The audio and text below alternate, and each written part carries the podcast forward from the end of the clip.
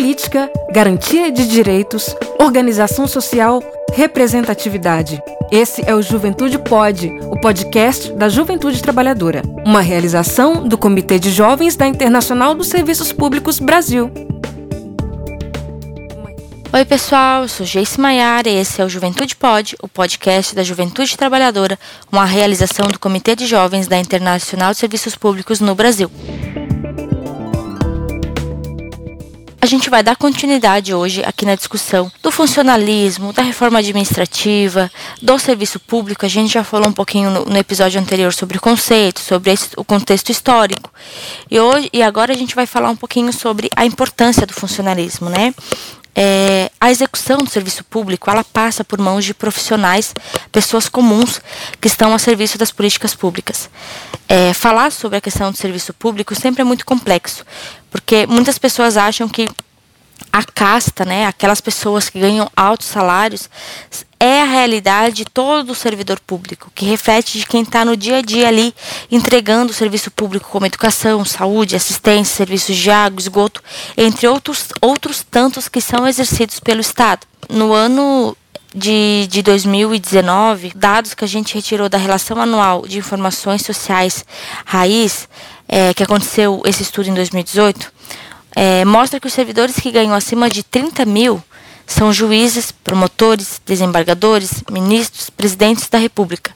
Mas a média salarial dos servidores federais, estaduais e municipais é de apenas 2.727, porque a maioria é formada por profissionais que atuam em municípios onde são pagos os mais baixos salários do setor do funcionalismo no geral, né? Os servidores municipais são aqueles que ganham uma têm uma base salarial a menor.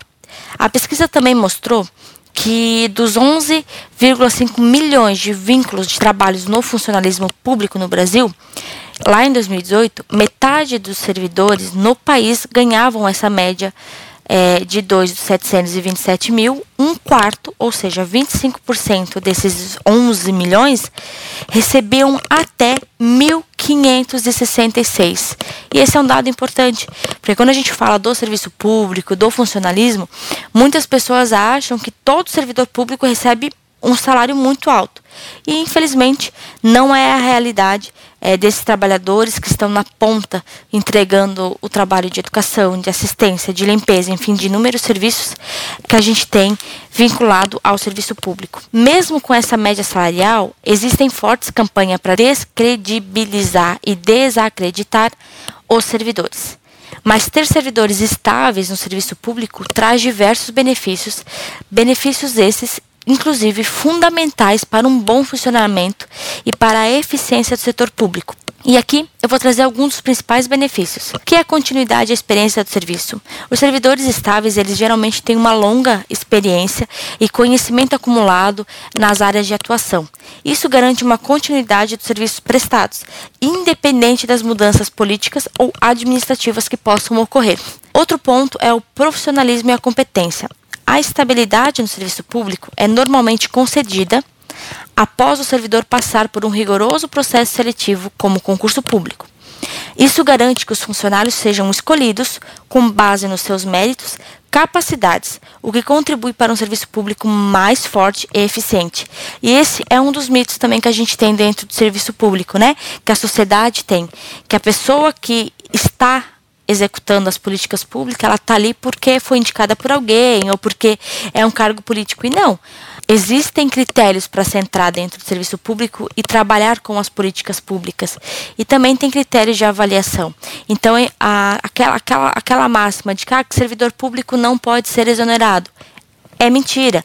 O servidor público ele, passa, ele pode passar por um processo administrativo e, se comprovada que fez é, algum tipo de irregularidade, ele pode sim acabar sendo exonerado do cargo.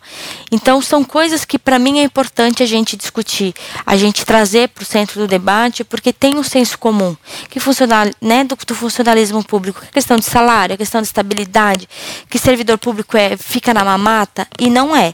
Existe sim uma casta do serviço público que tem muitos privilégios, mas a maioria dos servidores, eles, é, inclusive, trabalham em situações até que precarizada do trabalho, muitas vezes usando do seu dinheiro para comprar material de, de trabalho, porque a estrutura do serviço público está cada vez mais é, precarizada, né?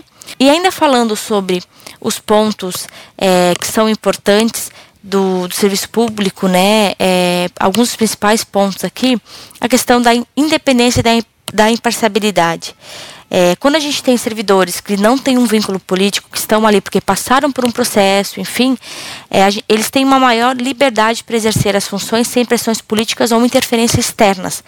Isso permite que o trabalhador ele possa trabalhar e agir de uma forma imparcial, ele vai tomar decisões com base em critérios técnicos e não por interesses particulares. E a gente fala muito, né, do serviço público, a questão da da corrupção. E é um ponto importante, porque os servidores, quando eles estão vinculados de uma forma efetiva, estável dentro do servidor, eles tendem é, a não ceder às práticas de corrupção e de nepotismo, já que estando sujeito à estabilidade, eles têm essa segurança, e se não houvesse esse tipo de estabilidade, é, eles não teriam nenhum tipo de proteção legal e muitas vezes é, estaria infringindo várias regras para permanecer no trabalho. E quando a gente tem um servidor estável que passou por um concurso, a realidade ela é uma outra. O servidor ele não, ele acaba não ficando à mercê dessas questões políticas e ele deve estar ali para executar a política. Um ponto a se destacar que também é uma é, aparece muito no, na, na, discussão que é a questão da redução, da questão de custo.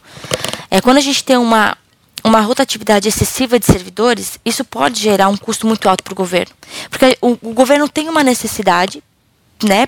porque tem uma obrigação de entregar o serviço público. Então, toda vez que ele precisa in, ingressar com um novo servidor, é, fornecer treinamentos, enfim, ele acaba tendo um maior custo e tendo o servidor de forma estável com uma carreira, ele vai ganhar em qualidade e ele vai ganhar também nas questões de custos, né? Se a gente souber fazer a gestão aí dessas políticas públicas.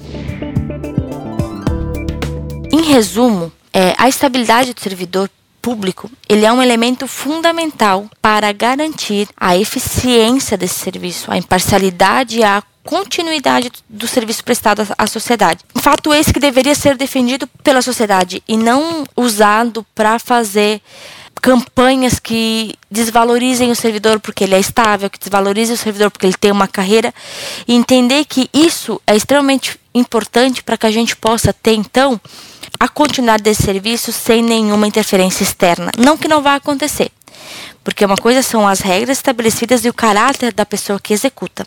Então não dá para dizer, a gente tem infelizmente exemplos que, que comprovam que mesmo é, no serviço público acontecem essas questões de, de falcatrua, de, de corrupção, mas que pode ser averiguado, o servidor deve ser exonerado, deve responder pelos atos ilícitos, mas a gente não pode achar que é todo mundo assim. Não pode achar que é todo servidor que ganha mais de 30 mil reais por mês, porque não é como pesquisa que a gente já conversou um pouco aqui no início desse episódio. E aqui eu quero trazer um, um exemplo importante para a gente pensar junto, né? Que é a questão da Covid-19, que a pandemia trouxe desafios enormes para toda a sociedade e é inegável que o serviço público desempenhou um papel fundamental na luta contra o, no, coronavírus.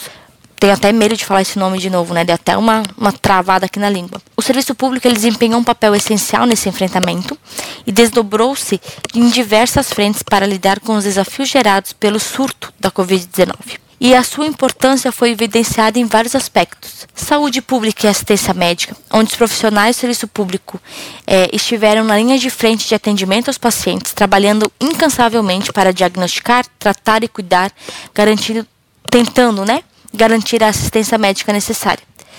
Uh, campanhas de informação e prevenção, agências de saúde pública elaboraram e disseminaram informações confiáveis sobre medidas preventivas, sintomas e diretrizes de segurança. Essas campanhas educativas foram cruciais para conscientizar a população e conter a disseminação desse vírus. Pesquisa científica e de desenvolvimento de vacinas. Institutos de pesquisa e agências governamentais contribuíram significativamente, salve Fiocruz, para o desenvolvimento de vacinas, tratamentos eficazes contra a Covid-19. A coordenação entre o serviço público e instituições de pesquisa foi fundamental para acelerar os avanços científicos. Monitoramento e controle epidemiológico foram os órgãos de os órgãos públicos que fizeram essa vigilância epidemiológica, monitorando a propagação do vírus, rastreando casos, isolando indivíduos infectados e tomando medidas para evitar os surtos. A coleta de análise de dados foram cruciais para que a gente pudesse então embasar as decisões que foram tomadas dentro da questão de saúde pública naquele momento. A logística e distribuição de, de recursos foi o serviço público que coordenou a distribuição de equipamentos de proteção individual, suprimentos médicos e medicamentos, garantindo recursos para que esses recursos chegassem aos profissionais de saúde e nos locais necessitados. A gente tem exemplos de profissionais de saúde atravessando de barco para chegar com a medicação a, a, a, a cidadãos que não conseguiam chegar é, e ter um atendimento adequado. Apoio social e econômico foram também através de serviços públicos que forneceram apoio financeiro e assistência social a grupos vulneráveis afetados pela crise, como trabalhadores informais, famílias de baixa renda, ajudando a mitigar os impactos, infelizmente, negativos e econômicos da pandemia. Acho que isso é importante a gente trazer para o debate, a gente refletir, cada um refletir sobre como entende essa questão do serviço público, mas é inegável que nós precisamos ter um serviço público de qualidade, um serviço público público e um serviço público autônomo, com trabalhadores que possam exercer com capacidade técnica, com conhecimento técnico e eficiência o trabalho e a entrega de saúde, educação, assistência, enfim, os demais serviços prestados pela sociedade.